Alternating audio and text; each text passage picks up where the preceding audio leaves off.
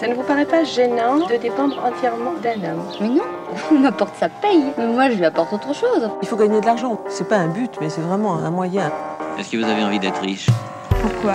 Je vois pas pourquoi j'aurais envie d'être riche.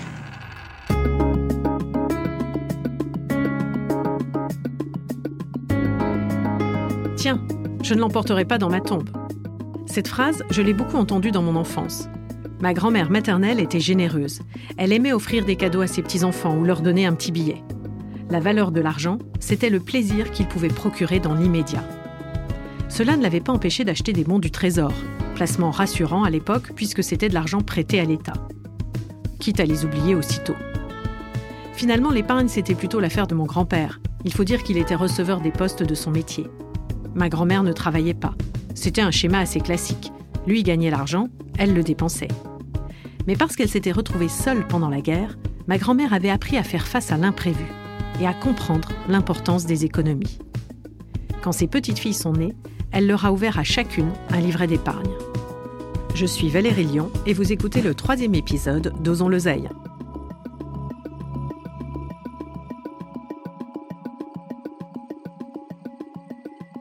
Les Français sont des épargnants, c'est quelque chose qui fait partie de nos gènes et un très grand nombre de Français mettent de l'argent de côté, 70% selon la dernière enquête qu'on a réalisée au Cercle de l'épargne avec l'IFOP. La personne que vous entendez, c'est Philippe Crevel.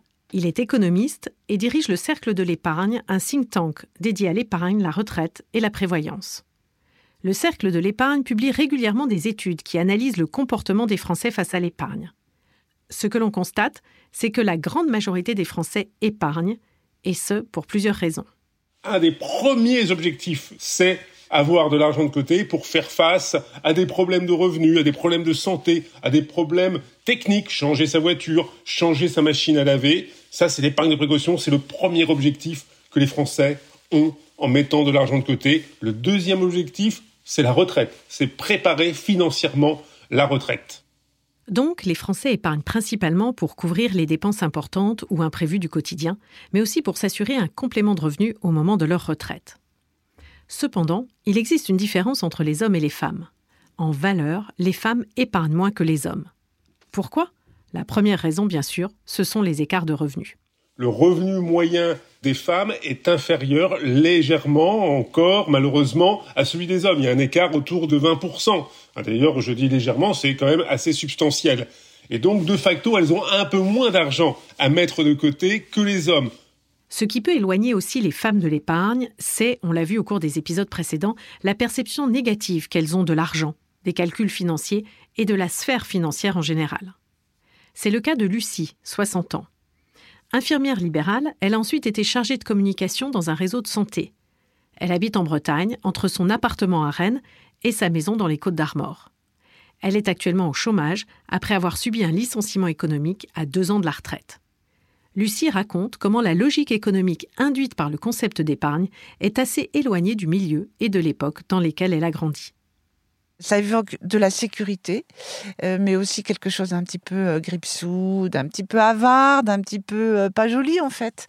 Mes parents étaient cultivateurs, c'est ma mère qui gérait les comptes. Mon père n'y mettait jamais le nez, absolument pas.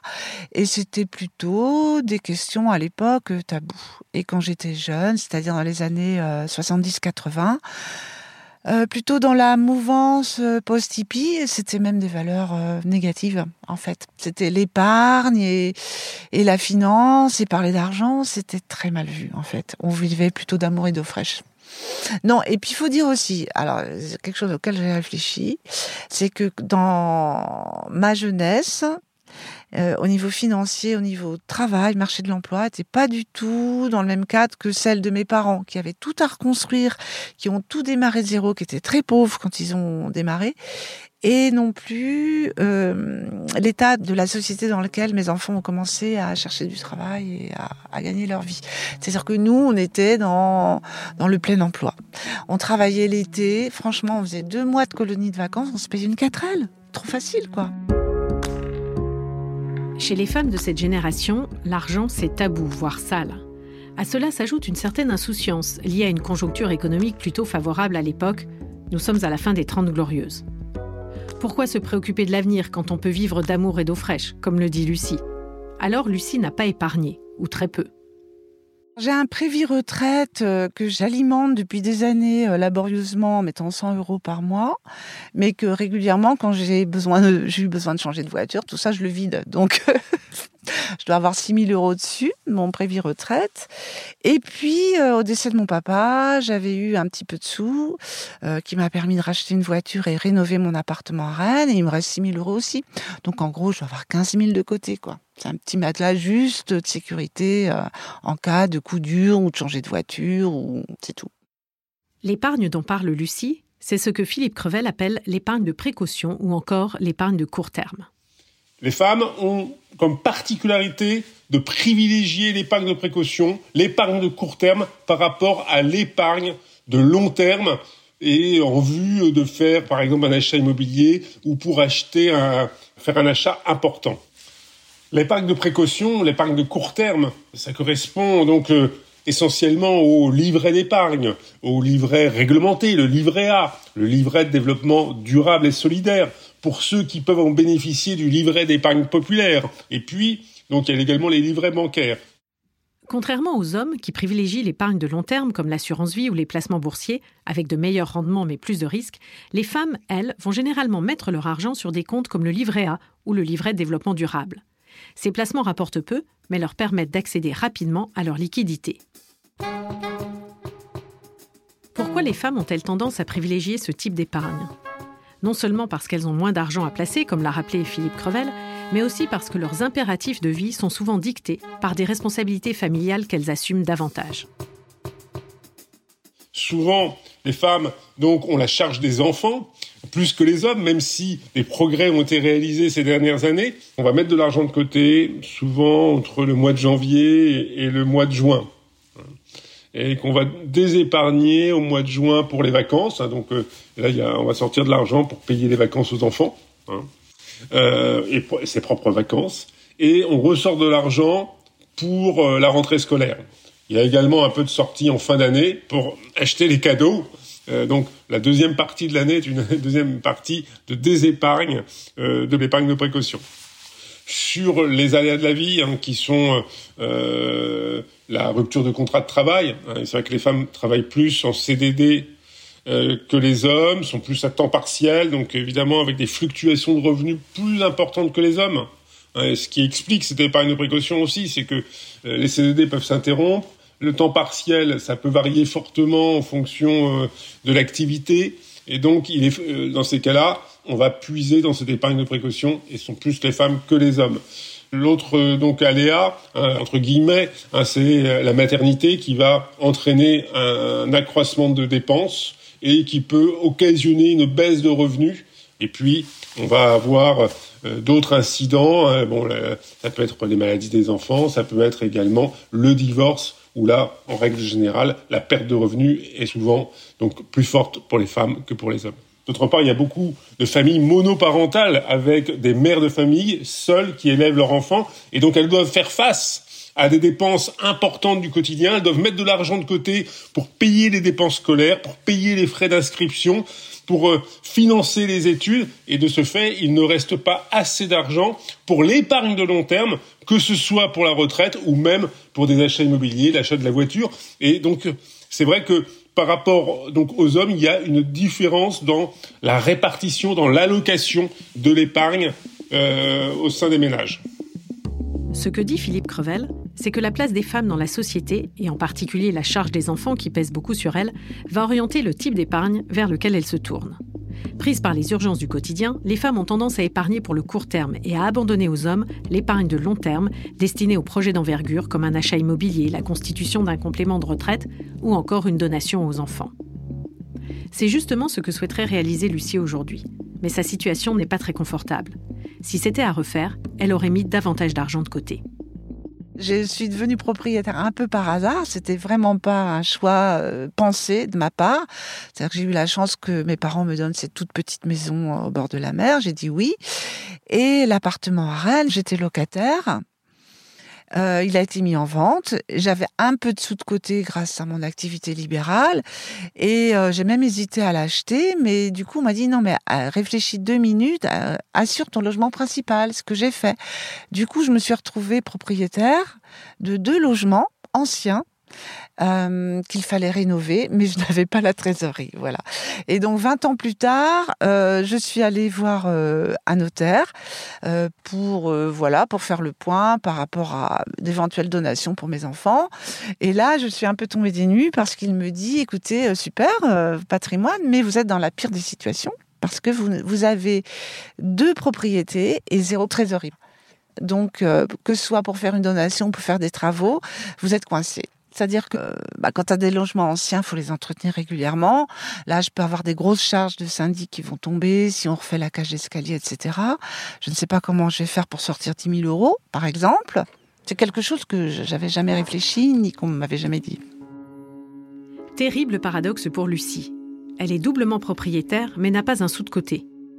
Or, détenir des biens immobiliers entraîne des dépenses qu'il faut savoir anticiper. Et si ses parents lui ont transmis une maison, elle ne sait pas si elle pourra elle-même transmettre un peu d'argent à ses enfants le moment venu. Surtout, Lucie a peur de se retrouver confrontée à une trop grosse chute de revenus quand elle sera à la retraite. Elle avoue commencer à s'inquiéter. Comme m'a dit euh, un conseiller Pôle emploi, je risque de tomber à 1200 euros par mois là, pour ma dernière année. Avant la retraite, ça va être quand même chaud. Ouais, 1200, ça va, waouh, ça va être pas beaucoup. Euh, je pense que quand j'aurai payé toutes mes charges, il restera plus rien. Euh, ensuite, à la retraite, ça va être 1500, c'est pas BZF non plus. Donc là, il faudra vraiment que je loue mes chambres à fond, quoi. Donc ça devrait aller. Je fais ce genre de petits calculs en me disant voilà 550 euros de moins de remboursement par mois plus deux chambres à louer, ça me rapporterait 650. Donc l'un dans l'autre, je vais gagner 1000 euros de plus. Donc allez hop, ça va faire 2005 et ça ira.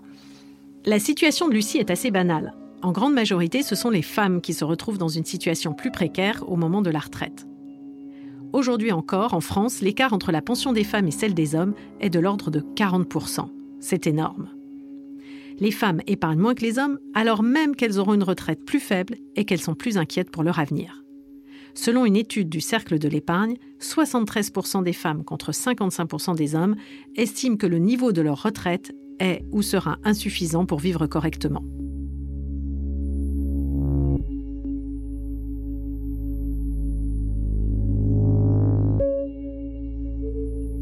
Christina, elle, a acquis les bons réflexes assez jeune. Grâce à de précieux conseils, elle a su se sortir d'une situation difficile à un moment critique de sa vie. Je m'appelle Christina Lunghi, je suis franco-italienne. Je vis à Paris dans le 17e. J'ai deux enfants qui sont grands maintenant. Je suis divorcée et j'ai 58 ans. Christina a commencé sa carrière par un parcours brillant de juriste puis de conseillère stratégique dans le milieu de la tech. Elle gagne très bien sa vie, son mari aussi. Ils vivent en Italie où elle donne naissance à leur premier enfant. Mais son mari perd son emploi, en retrouve un autre à Paris et la famille suit. C'est là que Christina devient très dépendante de son compagnon. Comme mon ex-mari gagnait bien sa vie et qu'il ne voulait pas que moi je gagne trop pour les questions fiscales, j'ai dû mettre en stand-by mon développement économique. Et donc, en mettant en stand-by mon développement économique, eh bien, je n'ai pas fait ce que j'aurais dû faire. Et pendant pas mal d'années, pendant plus de dix ans, je n'ai absolument pas épargné. Un jour, cela n'arrive pas qu'aux autres, elle décide de divorcer. Ce qui va être une véritable épreuve d'un point de vue matériel. Pendant dix ans, elle a sacrifié sa carrière et perdu son autonomie financière. Ne bénéficiant plus des mêmes rentrées d'argent, elle se retrouve dans une situation très précaire. Elle remonte la pente en développant une nouvelle activité de conseil sur le thème de l'égalité homme-femme. Mais surtout, elle réussit à se maintenir à flot grâce aux judicieux conseils que lui avaient donnés sa mère et une amie de fac lorsqu'elle était plus jeune. Ma mère, quand j'étais petite, euh, me disait toujours, et disait d'ailleurs euh, à ma sœur également, que notre plus grand investissement, c'était nous-mêmes, et donc nos diplômes, avoir une qualification pour pouvoir travailler. Et vraiment, l'autonomie financière, c'était vraiment euh, le grand message. Et quand je suis arrivée à la fac, donc euh, j'ai commencé à faire des études de droit, et là j'ai rencontré une étudiante qui était un peu plus âgée que moi, et qui m'a dit, écoute, tu épargnes. Donc tu t'ouvres un, petit- contrat d'assurance vie, n'importe quoi, mais tu mets même très peu d'argent, mais tu épargnes. Et donc c'est ce que j'ai fait aussi. J'ai commencé euh, très très jeune euh, à mettre. J'ai eu de la chance de pouvoir aussi euh, avoir une allocation de recherche quand j'ai fait mon doctorat, donc j'avais un salaire et donc je mettais chaque mois un petit peu, une toute petite somme, mais une toute petite somme mise très tôt peut apporter un petit matelas très important quand vous commencez dans la vie, soit parce que vous voulez vous acheter un appartement, soit parce que vous voulez monter votre entreprise ou n'importe quel investissement. Et donc, tout en étant étudiante, j'ai aussi constaté que louer un appartement était une perte d'argent et que pour la même somme, on pouvait avoir un appartement à l'achat. Et donc c'est ce que j'ai fait. Je suis arrivée à investir et euh, par la suite, quand j'ai quitté cet appartement pour euh, démarrer ma vie professionnelle à l'étranger, je l'ai mis en location, ce qui fait que c'était euh, une copine qui le louait, et ce qui fait que j'ai pu continuer à capitaliser et à garder mon appartement. Non seulement Christina achète un appartement alors qu'elle est encore étudiante, mais suivant les conseils de son amie de fac, elle met aussi de l'argent de côté dans une assurance vie. Je devais mettre quelque chose comme 50 euh, francs peut-être. C'était rien, mais c'était une petite tirelire. Ce qui était intéressant dans l'assurance vie, c'est que, comme on vous dit, vous prenez date et ça vous permet d'avoir euh, par la suite euh, des avantages fiscaux euh, le jour où vous voulez retirer l'argent au bout d'un certain nombre d'années. Et comme je faisais un doctorat droit en assurance, c'était aussi une mise en application de ce que j'étudiais. Au moment du divorce, Christina avait déjà vendu son appartement pour suivre le train de vie de son mari. Heureusement, il lui reste son assurance vie. C'était un prélèvement sur mon compte. Donc je n'avais pas y penser à cette épargne-là. C'est pas comme l'achat de l'appartement que j'ai revendu pour euh, alimenter euh, des dépenses familiales pendant la période où je ne travaillais pas. Mais euh, une épargne qui est constituée sous forme de prélèvement automatique sur votre compte, c'est génial parce que vous ne vous en rendez plus compte et ça capitalise pour vous. Et donc, quand j'ai eu besoin d'argent pour payer les avocats au moment du divorce, pour euh, reprendre un appartement toute seule, alors que j'avais plus de fiches de paye, euh, cette petite épargne que j'avais constituée sous forme d'assurance vie, la banque savaient qu'ils voyaient les comptes. Donc, euh, ça les rassurait. Et ils se disaient, jusqu'à un certain montant, on peut la suivre. Puis ils ont, voilà, ils ont vu que j'étais, euh, j'étais tout à fait solvable, que j'avais jamais eu de déficit, que depuis tant d'années, euh, les, petits prélèvements, même s'ils étaient très petits, la régularité de, l'épargne était, était, bien présente. Donc, j'étais quelqu'un qui, qui, ne posait pas de problème. et ça, c'est très important. Au fond, l'épargne de Christina l'a aidé à reprendre le contrôle de sa vie après son divorce. Elle lui a permis d'obtenir un emprunt et de s'acheter un nouvel appartement pour elle et ses deux enfants.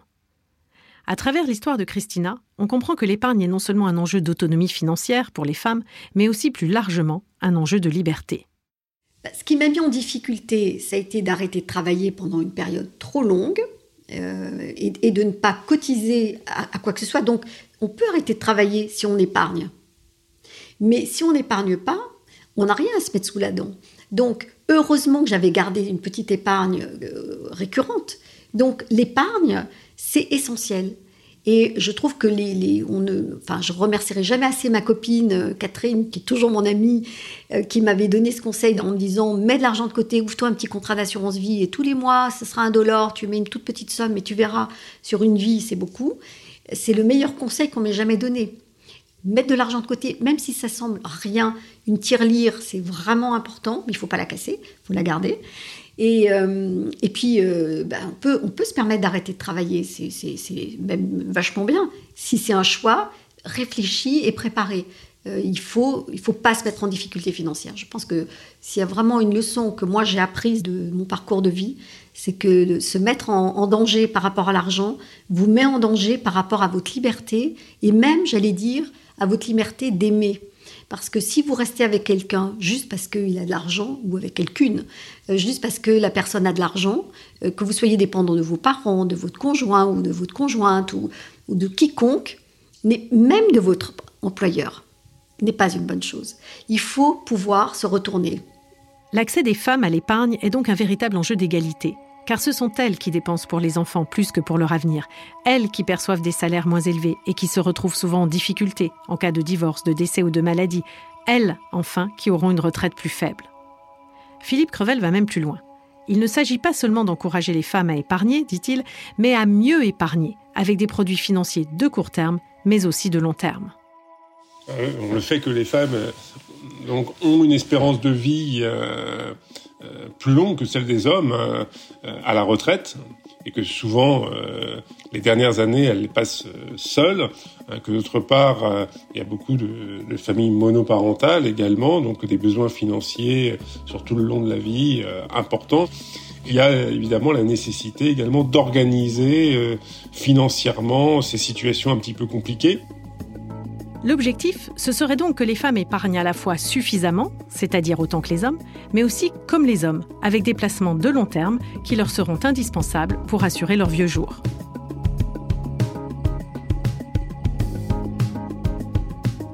Lucie et Christina nous disent finalement la même chose. Faire fructifier son argent, c'est une assurance tout risque. Mais pour cela, il faut oser aller voir son banquier et regarder au-delà de l'urgence du quotidien. Il faut accepter d'envisager toutes les situations, même celles qu'on redoute le plus. S'imaginer sans job, sans toit, séparé, seul ou tout simplement vieille. Bref, se demander et si je ne devais compter que sur moi-même? Il faut se projeter à 2 ou 5 ans, mais aussi à 10 ou 15 ans. L'avantage quand on commence à intégrer l'épargne dans son raisonnement financier, c'est qu'on est aussi beaucoup plus à l'aise pour dépenser. Car on sait que ces dépenses n'obèrent pas l'avenir. Elles peuvent même nous aider à le préparer, à éclaircir un horizon bouché ou à prendre un virage de vie, comme nous le verrons dans le prochain épisode.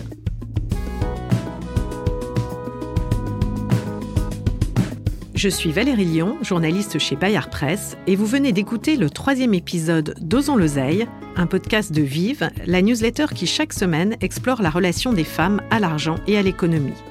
Osons l'oseille est produit par Louis Créative, l'agence de contenu audio de Louis Média. Camille Maestracci a participé à l'écriture et à la production de cet épisode. La musique a été composée par Jérôme Petit, qui assure également la réalisation et le mix de cette série. Agathe Welcome est la chargée de production d'Ozon l'Oseille. Nathalie Rousseau lui donne un écho sur les réseaux sociaux. Ce podcast a également vu le jour grâce au soutien de nos partenaires, Disons Demain, L'Oréal et Orange, engagés à nos côtés pour le développement du média Vive. Si cet épisode vous a plu, n'hésitez pas à laisser des étoiles et des commentaires et à vous abonner à notre newsletter Vive sur vivesmedia.fr. À très vite pour notre quatrième épisode. Osons dépenser.